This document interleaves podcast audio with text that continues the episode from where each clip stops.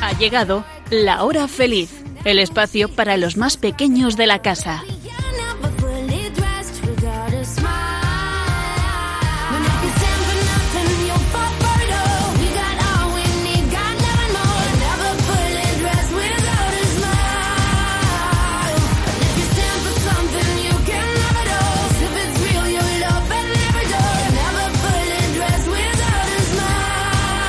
Muy buenas tardes, amiguitos. Ya estamos aquí de nuevo con todos vosotros después de nuestro último programa en plenas Navidades.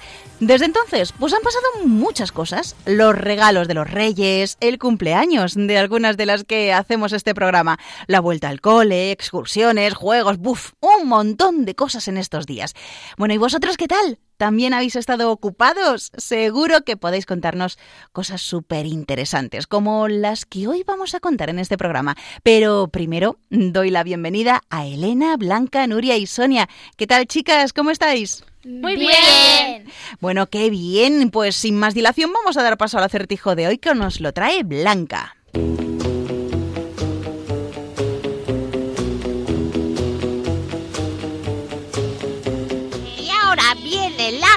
Lagartijo con el acertijo.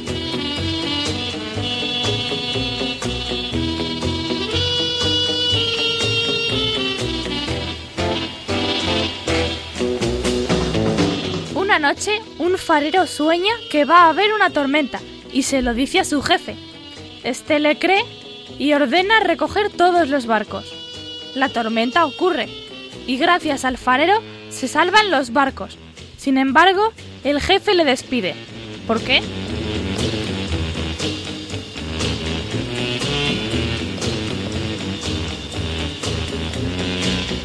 ¿Por qué será? Bueno, pues nada, amiguitos, id pensando a ver si dais con la solución de este acertijo y si no, os lo diremos al final del programa. Y ahora, vamos con el sumario.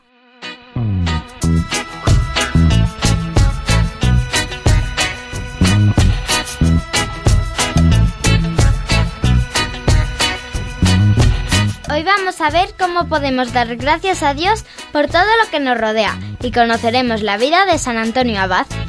Después, viajaremos a algunos de los pueblos más bonitos de España en invierno. En Chiquistorias contaremos la historia de un papá que no sabía contar cuentos. Y no faltarán las adivinanzas y los chistes.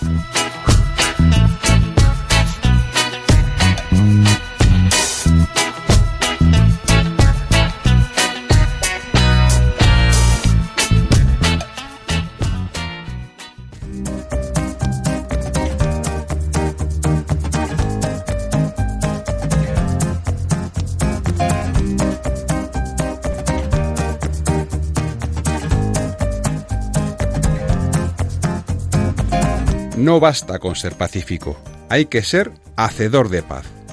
Hay que estar dispuesto no solo a no odiar a los enemigos o a ignorarlos, sino también a amarlos y comprenderlos. San Agustín.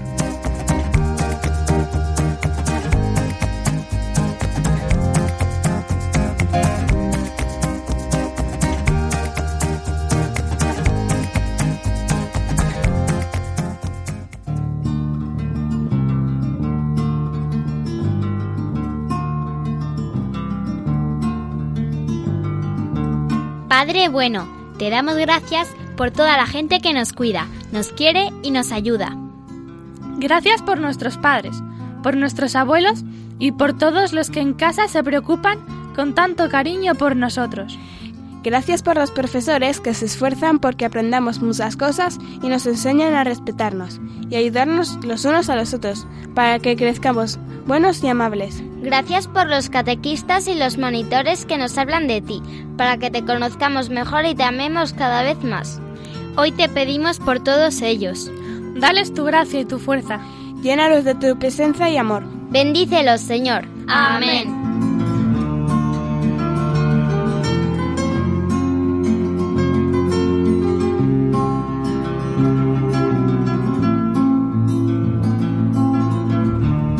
Qué bonito es dar gracias a Dios por tantas cosas buenas que nos rodean y por las personas que nos quieren.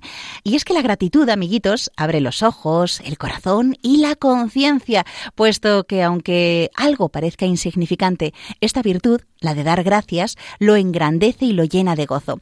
Quien no agradece lo que es, lo que recibe y lo que tiene, vive como amargado e insatisfecho, anhelando aquello que no ha podido lograr. Por eso, amiguitos, es importante agradecer, por ejemplo, los alimentos que comemos, la posibilidad que tenemos de estudiar, de tener una familia, de compartir con otros, em, de aprender, en fin, tantas y tantas cosas que pueden parecer invisibles a la vista, pero que damos por hecho que nos pertenecen y no es así.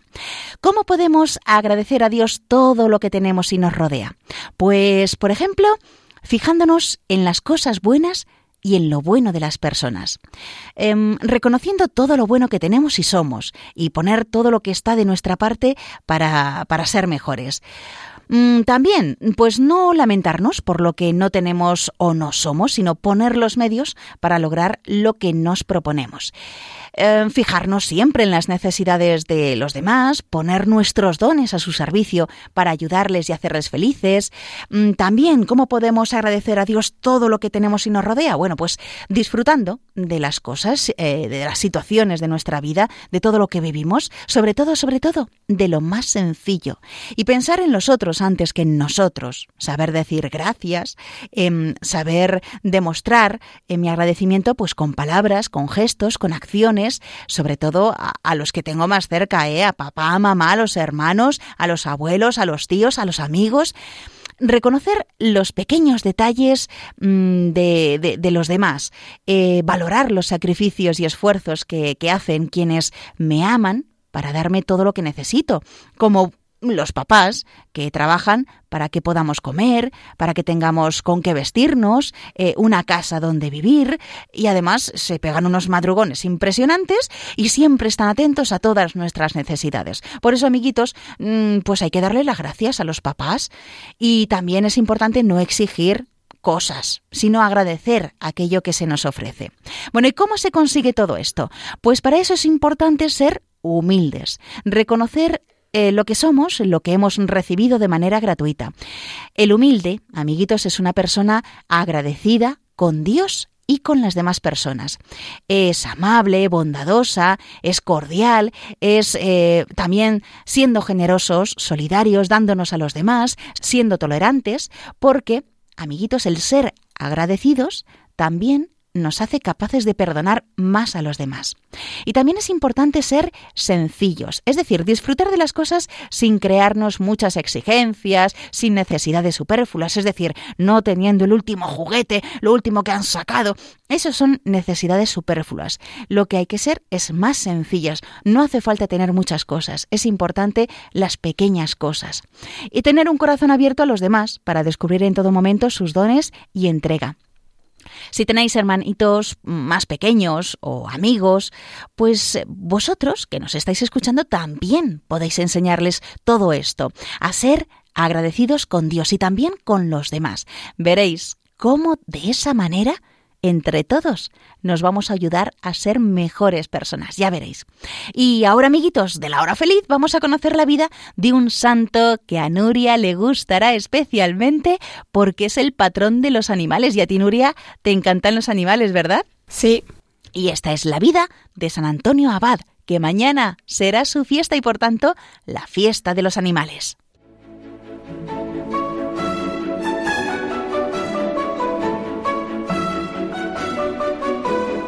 San Antonio Abad, digamos que descubrió la sabiduría, se empezó a ser más sabio. ¿Cómo se puede ser más sabio? Pues también observando a los animales y el amor divino, el amor del Señor a través de la naturaleza. Y así se convirtió en el patrón de los animales.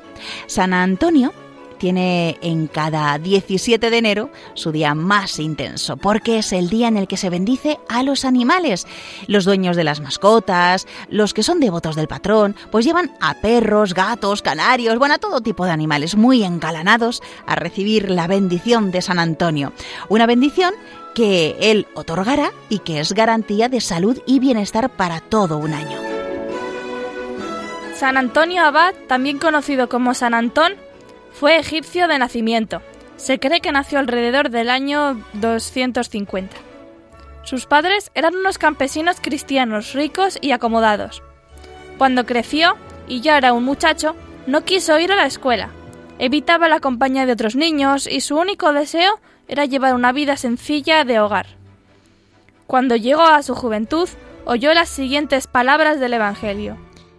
Si quieres ser perfecto, ve y vende todo cuanto tienes y dalo a los pobres. Tenía alrededor de 20 años cuando fallecieron sus padres y quedaron tanto él como su hermana, bastante más pequeña que él, como ricos herederos. Se responsabilizó de la casa y de su hermana, y en menos de seis meses vendió toda la herencia de sus padres, unas 300 fanegas de tierra muy fértil aproximadamente, y entregó lo cobrado por la venta a los pobres, dejando solo un poco para, para su hermana, a la que ingresó en un convento para que fuera educada. Al principio de su nueva vida, se dedicó a tejer canastos. Lo que ganaba con su trabajo lo destinaba parte a su propio sustento y parte a los pobres. Oraba con mucha frecuencia, ya que había aprendido que es necesario retirarse para ser constantes en orar. Ponía tanta atención en la lectura que retenía todo lo que había leído, hasta tal punto que llegó un momento en que su memoria suplía los libros. Todos los habitantes del lugar y todos los hombres honrados cuya compañía frecuentaba, al ver su conducta lo llamaban amigo de Dios, y todos lo amaban, como a un hijo o como a un hermano. También dedicó su vida a ayudar a otros ermitaños a encaminar su vida espiritual en el desierto. Su fama como ermitaño le trajo numerosos discípulos que organizó en grupos. Es por eso que se le considera el padre de la vida monacal cristiana, es decir, el creador de la figura del monje. Aunque tuvo estos grupos organizados, él prefería la vida solitaria. ¿Y por qué es el patrono de los animales, amiguitos? Pues en el texto que hizo San Jerónimo sobre la vida de Pablo el ermitaño, se cuenta que Antonio fue a visitarlo cuando era mayor y lo dirigió en la vida monástica. Un cuervo que traía diariamente un pan a Pablo recibió al abad trayéndole un pan también a él. Cuando murió Pablo, Antonio lo enterró con la ayuda de dos leones y otros animales. Es por eso que es el patrón de los animales y de los sepultureros. Y por otro lado, también se cuenta que una vez eh, se le acercó una jabalina con sus cachorros que estaban ciegos. La jabalina estaba pues en una actitud de súplica y Antonio curó a los cachorros de su ceguera y desde entonces la madre no se separó de él y además le defendió de cualquier alimaña que se acercara.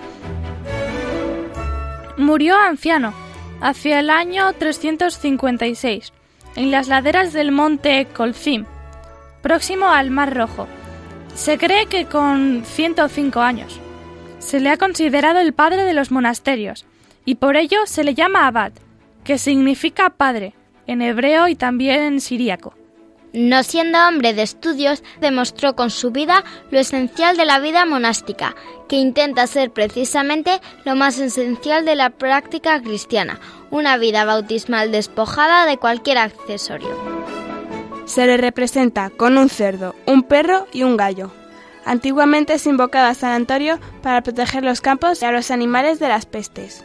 Esta idea unida a que se engordase un cerdo, se sacrificara y la carne se repartiera entre los pobres, fue determinante para vincular a San Antonio con los animales domésticos.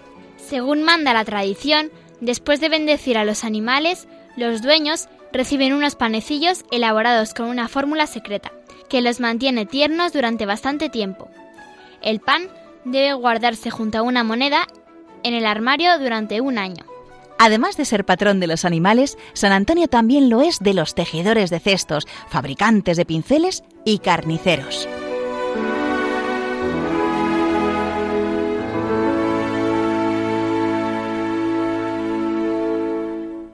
Pues nada, amiguitos, si tenéis animales, ya sabéis que mañana es la fiesta de San Antonio y si podéis, pues llevarlo a la iglesia para que bendigan a vuestros animales y así los cuide un poquito más San Antonio.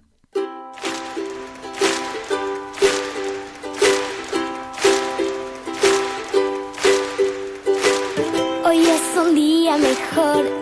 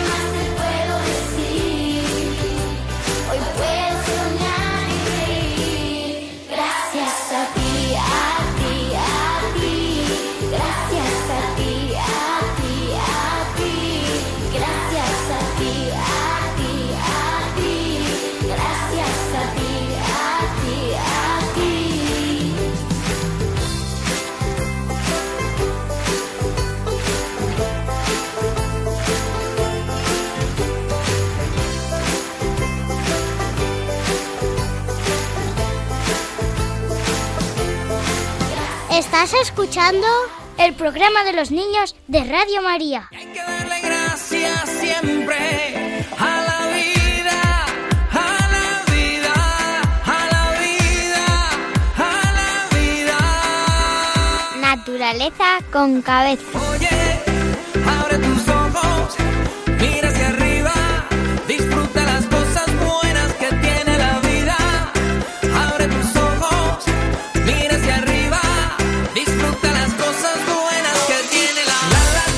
Amiguitos, en esta sección os vamos a hablar de algo, de algunas cosillas muy interesantes, porque ahora en invierno hay unos pueblos en España que son preciosos y que se pueden hacer un montón de cosas, y de algunos de ellos queremos hablaros hoy. Entonces vamos a comenzar por Sonia, ¿de qué pueblo nos vas a hablar a todos los amiguitos de la hora feliz?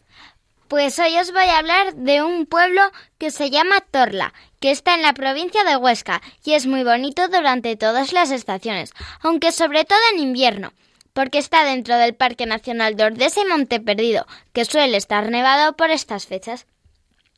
Su nombre viene de la palabra torre, por la torre defensiva que existió para defensa del valle, aunque desde noviembre del año 2014 el municipio se llama Torla Ordesa para relacionarlo con el Parque Nacional cercano.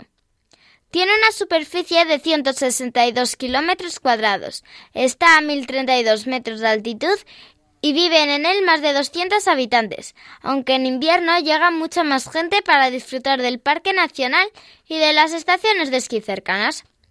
Es un pueblo típico del Pirineo aragonés, con una arquitectura medieval, donde destaca la iglesia románica de San Salvador. Paseando por sus empinadas calles de montaña podréis fijaros en su castillo, actualmente convertido en abadía y museo, con pinturas medievales. Además, podemos visitar la Plaza Mayor del siglo XIII, el ayuntamiento, casonas con escudos, así como las chimeneas o chamineras, como allí las llaman, con los conocidos espantabrujas llenos de historias y fábulas. También podrás descubrir bonitas ventanas con arcos dobles, pequeños ventanucos, curiosas piedras encima de las puertas y bonitos tiradores. La primera vez que se menciona este lugar es en el año 1076. En el verano de 1319 sufrió un terrible saqueo galo que hizo que el pueblo mejorara sus fortificaciones.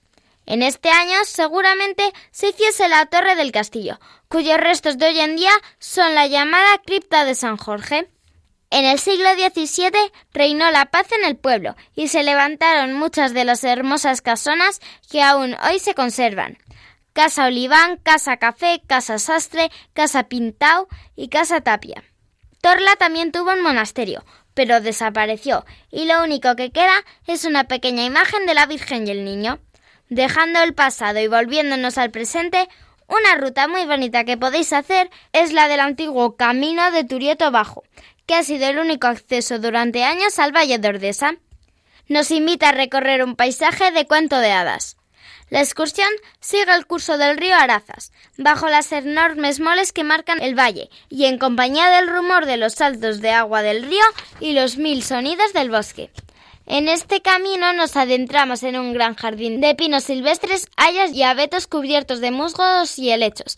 Además, si os dais prisa, mañana veréis cómo la gente sube a San Antón para bendecir el ganado. Y ahora vamos a conocer otro de esos eh, pueblos bonitos que hay en España en invierno. Cuando quieras, Nuria. ¿Hay algo más saludable que empezar el día saboreando una rica tostada con un chorrito de aceite de oliva virgen extra? Seguro que se os ocurre otra cosa, pero ¿y si es un aceite divino? Ahí lo tenemos más difícil. Si queréis comprobarlo, tenéis que acercaros a Arroniz, un bonito pueblo del sureste de Navarra, en el que cuenta la leyenda que el olivo que crece en la ermita de Mendía nació de las lágrimas de la Virgen. Así que, ¿qué menos que dedicarle un fin de semana? La cita se repite cada año, y en el mes de febrero. En 2019 fue en los días 23 y 24. El sábado se celebran los concursos de aceitunas y postres caseros, y el domingo el día de la tostada y fiesta de aceite de Navarra, donde aparte de probar riquísimas tostadas de aceite y ajo para el que quiera, también podéis disfrutar de una feria gastronómica y de artesanía. ¿Quién se anima? Arroniz es un pueblo de unos mil habitantes, con más de mil años de historia, y el hecho de que en su escudo aparezca un olivo ya nos da una idea de lo importante que es aquí este árbol. Y ahora os voy a hablar de otro pueblo. Aquí arribó al alborear marzo, en el año de gracia de 1493, Martín Alonso Pinzón, al mando de la carabela La Pinta, maltrecha la nao por los temporales, pero no los corazones. Sí, amiguitos, Bayona. Esta ciudad de la costa de Pontevedra se convirtió el 1 de marzo de 1493 en la primera ciudad de Europa en enterarse de la noticia del descubrimiento del Nuevo Mundo, porque fue aquí donde llegó la primera nave de aquella expedición del descubrimiento de América, del 12 de octubre de 1492. Para conmemorar aquella fecha se celebra el primer fin de semana de marzo la fiesta de la Arribada. Se trata de una fiesta medieval donde podemos ver productos de artesanía del siglo XV. Esos días músicos, juglares, malabaristas y artesanos recorren las calles reviviendo aquel hecho. Veréis gente a caballo, tiro con arco, justas medievales, representaciones teatrales y muchas más cosas que seguro que os hará imaginaros que habéis retrocedido 500 años. También podéis ver una réplica de la carabela La Pinta, equipada como si acabara de llegar de América, con figuras que representaban la tripulación y a los indígenas, y reproducciones de metales, plantas, alimentos y animales exóticos del Nuevo Mundo. En el escudo de la ciudad podréis ver dos carabelas doradas, que indican la importancia que tiene este hecho histórico para la ciudad. Muy bien, pues nada, amiguitos, fijaros qué interesante. Torla, Arroniz y Bayona. Y ahora vamos con Elena. ¿De qué pueblo nos quieres hablar hoy? Pues yo os voy a hablar de Panticosa, que es un municipio español situado al norte de la provincia aragonesa de Huesca. Parte de su territorio está ocupado por el monumento natural de los glaciares pirenaicos, donde podemos contemplar los ocho macizos montañosos donde están los glaciares y los ibones, que es como se denomina en lengua aragonesa a los lagos pirenaicos de origen glaciar. Eh, Panticosa está situado a unos 1.200 metros de altitud y rodeada de picos de más de 3.000 metros. Incluye los pueblos de Panticosa, El Puello de Jaca y Baños de Panticosa. El pueblo de Panticosa está formado por muchas casas de piedra con los tejados de pizarra color gris oscuro que parecen sacadas de un cuento. Está entre montañas y tiene unas vistas preciosas de la sierra de Partacua. Lo más famoso del pueblo de Baños de Panticosa, aparte de las pistas de esquí, es su balneario, que está construido sobre unas antiguas termas romanas. El lago Ibón de los Baños está al lado del balneario. En invierno lo podéis ver helado y también puede practicarse el esquí por pistas señalizadas que están en los alrededores. Del balneario salen diversos senderos que se acercan a los numerosos sibones y picos, así como un paso hacia Francia, que antes era usado por contrabandistas que negociaban con el vecino Valle de Bern.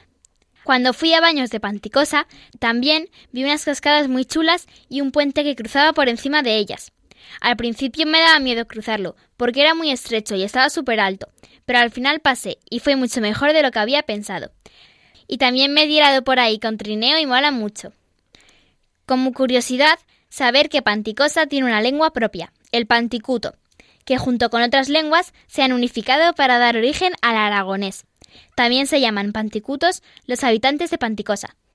Bueno, amiguitos, ¿qué pueblos más interesantes nos están contando esos pueblos de España que son recomendados por nuestras colaboradoras para ir en invierno? Pero atención, que todavía nos queda algún pueblo más del que nos va a hablar Blanca, cuando quieras. Bueno, ¿quién dijo que las fiestas eran solo para el verano? Las fiestas chiquitas de Artajona se celebran el 19 de marzo, para cerrar el invierno y dar la bienvenida a la primavera. En estas fiestas se juegan campeonatos de póker, hay muchos cabezudos, muchos conciertos, muchas comidas y muchas actividades para hacer. El hermoso pueblo medieval de Artajona tiene una de las murallas mejor conservadas de toda Navarra y celebra las fiestas de la juventud, donde hay conciertos pop rock y un concurso de calderetes, que es un guiso tradicional navarro. Otro buen plan es ir a la feria de la Butifarra, en La Garriga, en Cataluña. Los días 13 y 14 de febrero son los mejores días para empacharse a Butifarra. También habrá morcillas, pasacalles de gigantes o el emblemático Val de Cintes. La idea es promover la butifarra de la Garriga como producto autóctono de calidad, pero también podrán enseñarnos y explicarnos cómo se hace. Y por último, os quiero hablar de otro de los sitios muy chulos a los que podéis ir en invierno. Este es Tenerife, aunque más bien a las Islas Canarias en general. Porque gracias a sus microclimas puedes disfrutar de sus playas a 25 grados en estos meses en los que el resto de Europa se congela, mientras admiras el Teide bien nevadito. Si quieres, también puedes hacer deporte en la tradicional carrera de fin de año de San Silvestre de la Laguna, además de muchos otros sitios de España. Como veis, amiguitos, hemos hecho un recorrido por toda la geografía española. Hemos empezado el recorrido en Huesca. Sonia nos ha hablado de Torla. Después nos hemos ido a Navarra. Nuria nos ha hablado de Arróniz. Y luego a Pontevedra, en Galicia. Bayona, otro pueblo precioso donde además, ya veis, podéis ver esa carabela, la pinta del descubrimiento de América. Después nos hemos vuelto a Huesca para escuchar lo que nos ha contado Elena de Panticosa y hemos terminado con estos tres lugares que nos ha recomendado Blanca que vayamos a ver en invierno. Artajona, que está en Navarra, La Garriga, en Barcelona y Tenerife o bueno, todas las Islas Canarias. Amiguitos, seguro que vosotros conocéis pueblos de España que son muy bonitos en invierno, así que os animamos a que también queráis compartir con nosotros lo que podemos ver en esos pueblos que a vosotros os gusta mucho en invierno. ¿Cómo lo podéis hacer? Pues ya sabéis que tenéis dos maneras. Una, escribiendo por email, con vuestros papás, el email del programa es, ¿tenéis ahí para apuntar? La hora feliz 2 con número arroba radiomaria.es, la hora feliz 2 arroba radiomaria.es y aquellos que nos queráis escribir por carta normal a mano, que además nos encanta ver vuestra letra, mm, pues en el sobre tenéis que poner Radio María, la hora feliz 2, Yolanda Gómez, entre paréntesis, ¿vale? Porque hay muchas horas felices, la hora feliz 2, Yolanda Gómez, y la dirección es la siguiente, Paseo de Lanceros 2, primera planta, 28024, Madrid. Así que estamos esperando vuestras cartas, vuestros emails en los que nos contéis eh, esos pueblos tan bonitos que os gusta visitar en invierno. Oye, la vida tiene mil colores, no solo tiene sin sabores. Hay días que amanecen tristes, pero siempre habrá mejores. No hay mal que el tiempo no devore, aunque lo bueno se demore. Seguro llegará ese día, porque así es la vida. Voy a que llorar no quiero.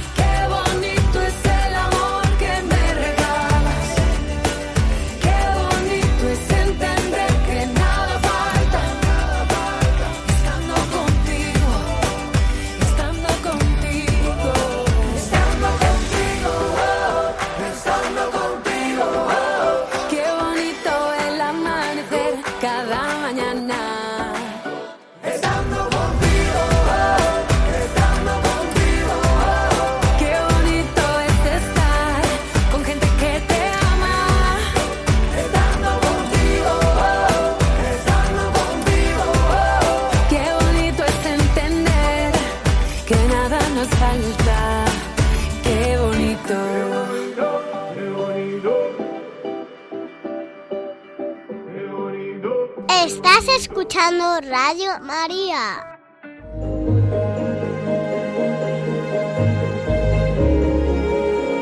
Chiqui Historias.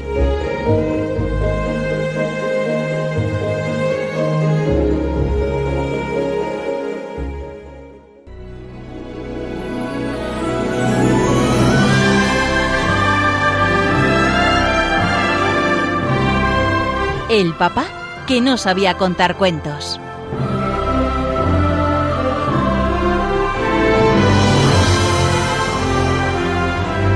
Había una vez un papá que no sabía contar cuentos.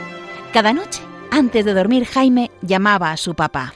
Papá, ¿me cuentas un cuento? Hijo, no sé ningún cuento. Si quieres, te cuento lo que he hecho hoy en el trabajo, o lo que vi en el telediario, o lo que hablé con la tía María, pero cuentos no me sé ninguno. Menudo rollo, yo quiero que me cuentes un cuento. Si quieres, mañana vamos a la biblioteca, a ver si encontramos alguno para leer.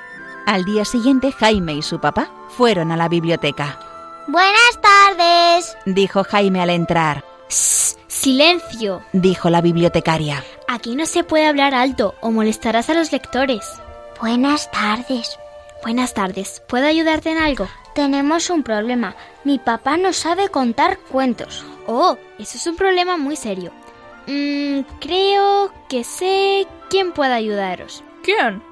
El duende de la fantasía. ¿Dónde podemos encontrarle? Pues mira, tenéis que subir a la tercera planta. Está un poco oscuro porque se fundieron las luces y como apenas va nadie por allí, pues aún no lo han arreglado. Tenéis que ir al fondo del todo. Allí hay un libro muy grande y no muy lejos de él encontraréis al duende. Pero tened mucho cuidado, no lo vayáis a asustar. Lleva muchos años viviendo en la biblioteca y no está acostumbrado a los ruidos fuertes. Jaime y su papá subieron las escaleras y llegaron a la tercera planta. Había muy poca luz. No había nadie en las mesas, apenas se veía nada, así que se acercaron muy despacio, casi de puntillas, para no hacer ruido.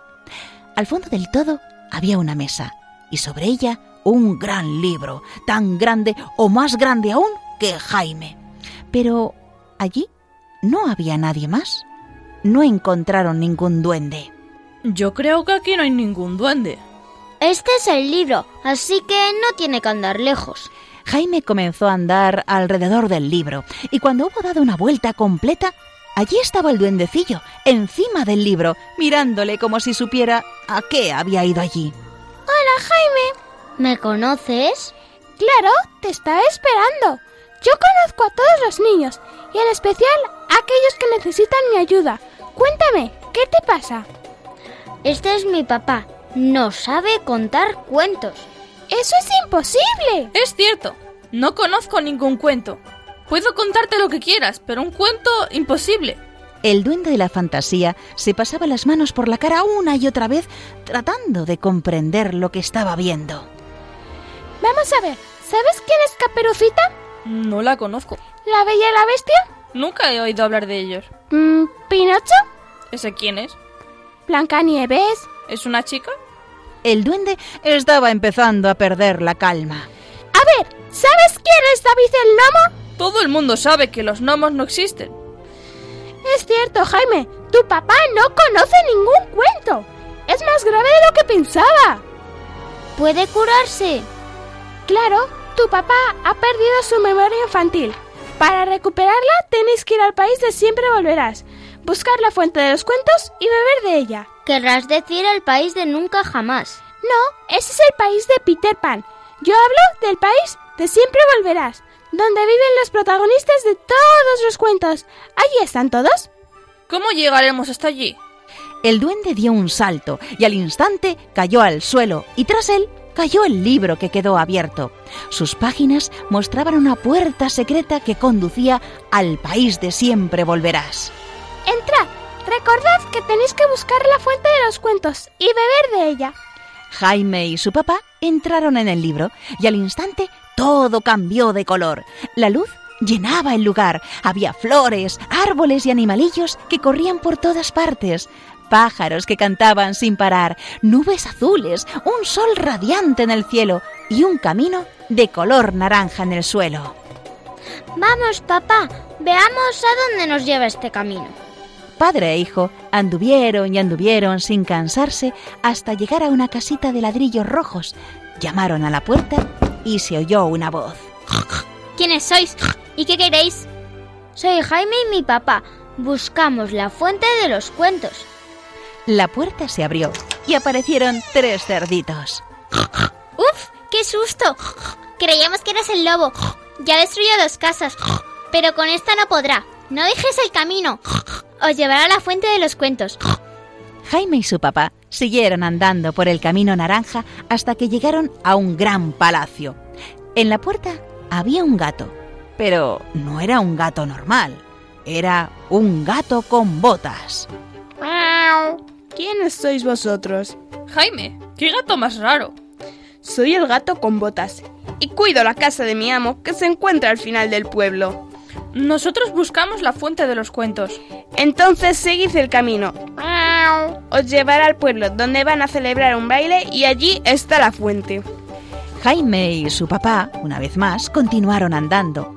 A lo lejos se veía un pueblecito. Entonces apareció un gran globo que bajó del cielo.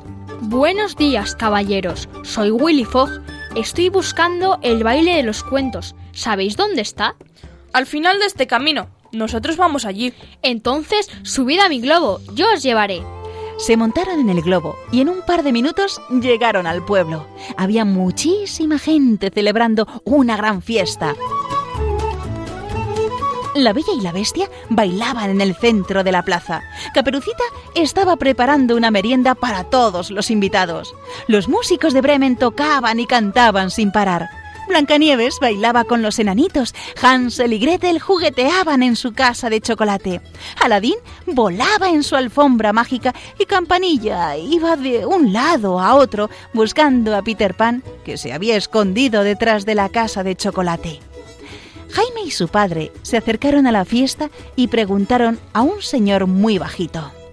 Hola, soy Jaime y buscamos la fuente de los cuentos.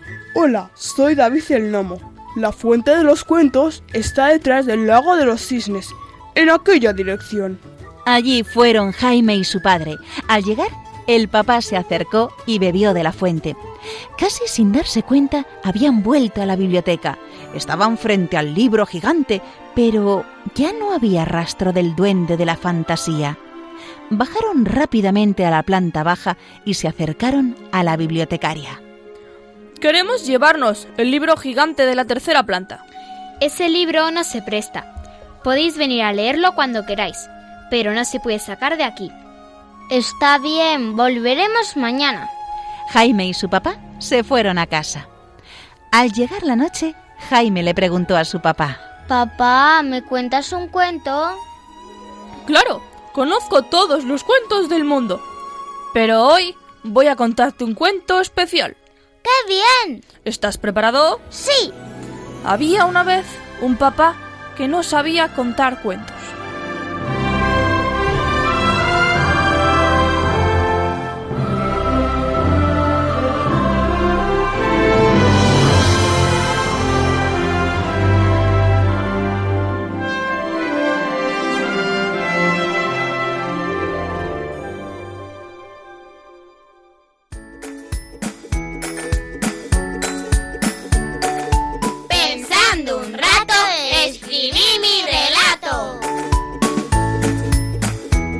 ¿Quieres que leamos en la radio un cuento que tú mismo has escrito?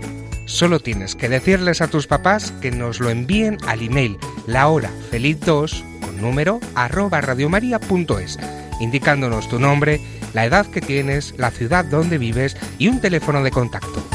También puedes escribirnos por carta a la siguiente dirección. Paseo de Lanceros 2, primera planta, 28024 Madrid, poniendo Radio María, la hora feliz 2. De todos los cuentos que recibamos, el que leamos en antena recibirá una sorpresa.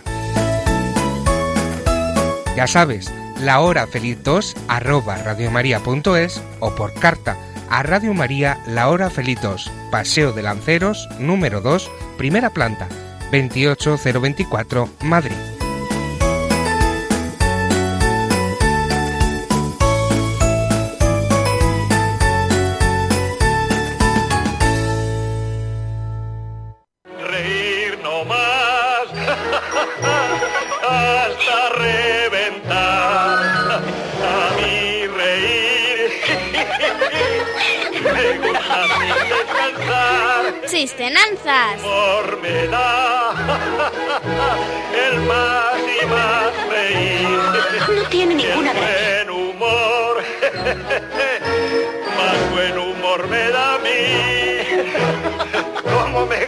Más buen humor me da a mí. Pues ya llegamos a esta última sección del programa, amiguitos de la hora feliz. Esta sección que tanto nos gusta porque nos hace reír y también nos hace rascar un poquito ese cerebro, esas neuronas, para ver si conocemos cuál es la solución de las adivinanzas, porque vamos a comenzar con ellas. Vamos con esas adivinanzas. Mm, Sonia, adelante. Con caras distintas llenas de lunares, a unos damos suerte, a otros pesares.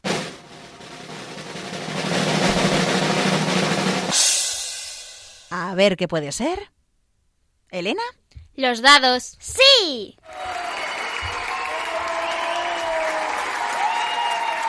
Vamos con la segunda adivinanza, Elena.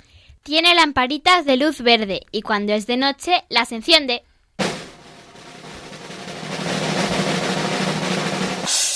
A ver, Nuria, ¿qué crees que es? Eh, un faro, un semáforo. No. ¿Es Sonia? ¿La ciudad y las luces son las farolas? No.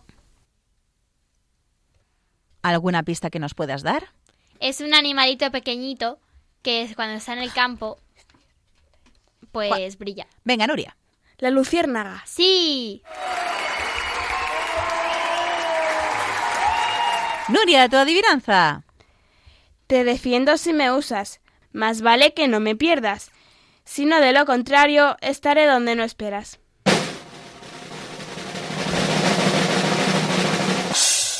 A ver qué puede ser, Sonia. ¿La llave? Sí.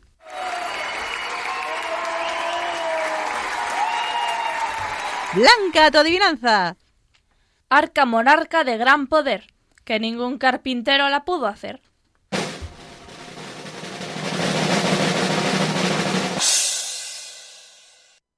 A ver qué puede ser. Mm, ¿Sonia? ¿El arca de Noé? No, ¿Elena? ¿El arca de la alianza? no. Arca, repítenos.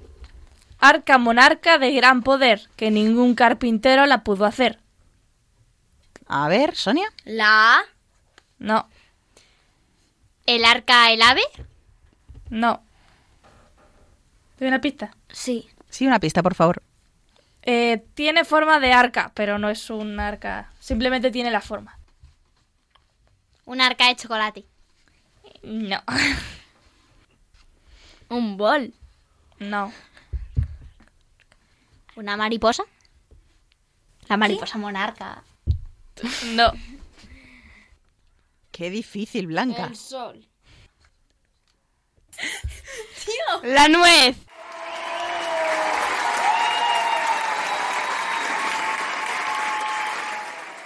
Vamos con la segunda ronda de adivinanzas. Madre mía, lo que nos ha costado esta última adivinanza. Nuria, vamos con la tuya. En el jardín estoy y en tus pies siempre voy.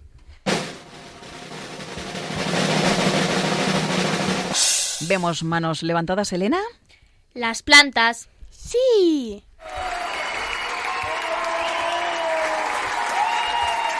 Elena, adelante. Con el pelo rojo, la cara amarilla y llena de granos. Soy rico alimentos y estoy cocinado.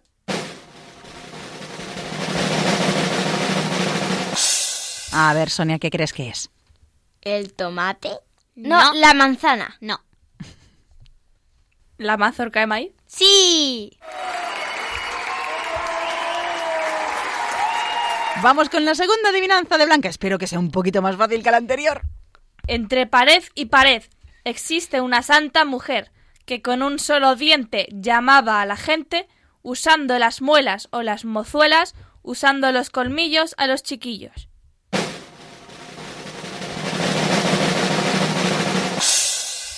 ¿Qué crees que puede ser, eh, Sonia? La campana. Sí.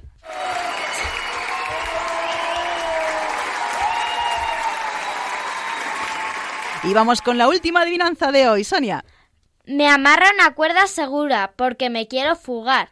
Doy salto de escapada y bailo para olvidar.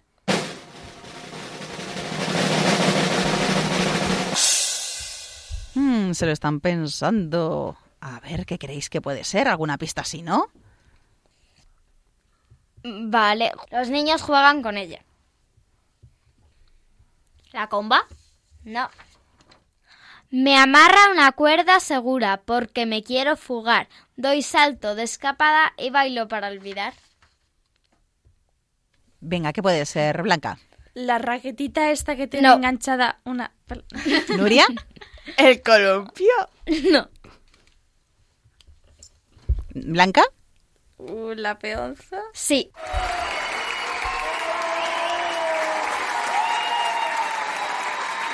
Pues vamos ahora ya con los chistes. Blanca, adelante. Oiga, ¿tiene trajes de camuflaje? Tenerlos sí que los tengo, pero llevo un buen tiempo buscándolos.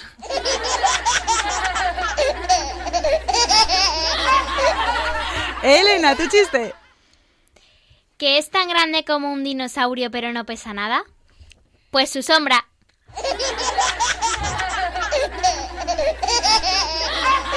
Sonia, cuéntanos tu chiste. Una niña le dice a su hermano pequeño, Oye Juan, ¿cuánto tiempo crees tú que puede sobrevivir una persona sin cerebro? No sé, ¿tú cuántos años tienes?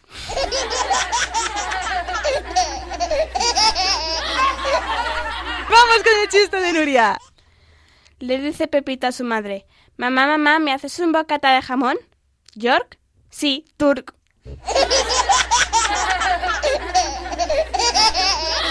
¡Ay, madre mía! Blanca, segunda ronda de chistes. Un día se me olvidó cómo se lanzaba un boomerang, pero bueno, más tarde me volvió a la cabeza.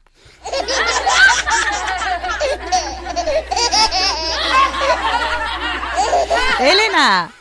En clase, la profesora le pregunta a Jaimito, Jaimito, dime por qué es famoso Colón. Por su memoria. ¿Cómo que por su memoria? Sí, profe, porque en su monumento pone a la memoria de Colón.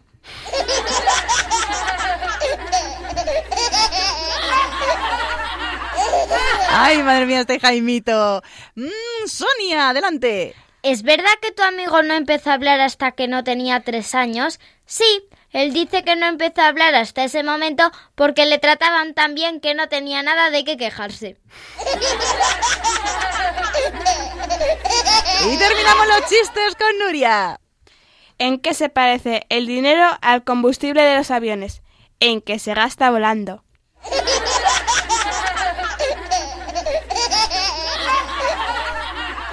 Madre mía, madre mía, vaya chistes y qué adivinanzas, alguna que otra un poco complicada, pero es que ya se nos echa el tiempo encima, amiguitos, y además tenemos que irnos ya despidiendo. Ha sido un gusto poder compartir esta hora con todos vosotros y esperamos que os haya gustado conocer quién fue San Antonio Abad, así como algunos de esos pueblos tan bonitos que hay en España en invierno. Sabemos que hay muchos, muchos más, pero bueno, ya os iremos hablando de ellos en otros programas, sobre todo de, de aquellos que nos contéis por email o por carta a este programa y que son para vosotros preciosos, así que compartirlo. Y también hemos contado la historia del papá que nos sabía contar cuentos, pero antes de finalizar, no nos olvidamos de ese acertijo. Vamos con la solución blanca. Y ahora, con gran regocijo, descubrimos el acertijo.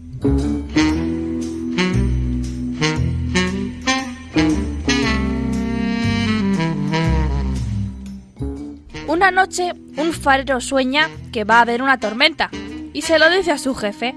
Este le cree y ordena recoger todos los barcos. La tormenta ocurre y gracias al farero se salvan los barcos.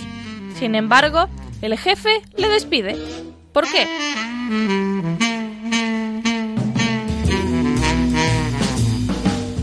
Le despide por quedarse dormido cuando debería de estar trabajando, porque los fareros tienen que estar despiertos por la noche.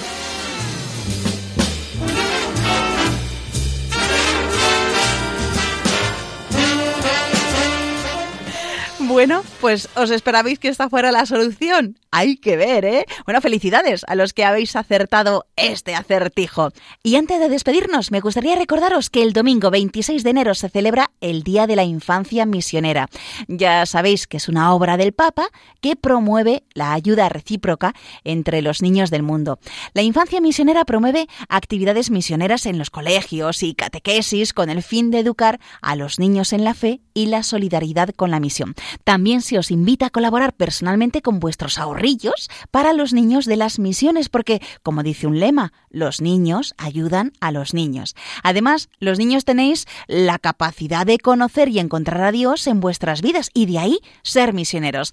Y tener ese un espíritu de amor al prójimo, de generosidad, solidaridad y de entrega que os va a acompañar toda la vida. Así que, amiguitos, no os olvidéis de rezar por los niños que lo están pasando mal, que no tienen un techo donde dormir, que tienen que emigrar a otros países o, o, no pueden ir a la escuela porque sus padres son muy pobres y tienen que trabajar. También por aquellos niños que no conocen a Dios que han perdido la esperanza y están tristes, porque ser misioneros con vuestra oración, con vuestra pequeña colaboración, puede ayudar a los niños que os rodean. Así que mucho ánimo y no os olvidéis el 26 de enero que se celebra el Día de la Infancia Misionera. Y ya solo queda recordaros que si queréis volver a escuchar este programa u otro que ya hemos hecho, pues podéis hacerlo a través del podcast de Radio María e invitar a más amigos a escucharlos. Para ello tenéis que entrar en la página web de Radio María www.radiomaria.es y buscar La Hora Feliz Yolanda Gómez. Y también si nos queréis enviar un cuento que vosotros mismos habéis escrito para que lo leamos aquí en antena, os recordamos cómo podéis hacerlo. La hora feliz 2 arroba radiomaria.es. Y si es por carta, Blanca. Tienen que escribir en el sobre que es para la hora feliz 2 de Radio María y la dirección es Paseo de los Lanceros 2, primera planta 28024, Madrid. Pues muchas gracias a Elena, Blanca, Nuria y Sonia por vuestra apreciada ayuda. ¡Adiós! ¡Hasta el próximo programa! Pues eso, que nos volveremos a encontrar, si Dios quiere, en el próximo programa que será el 30 de enero. ¿Y vosotros sed buenos? ¡Sí, sí se puede! Sí se puede. Un fuerte abrazo para todos y ya sabéis, ser felices.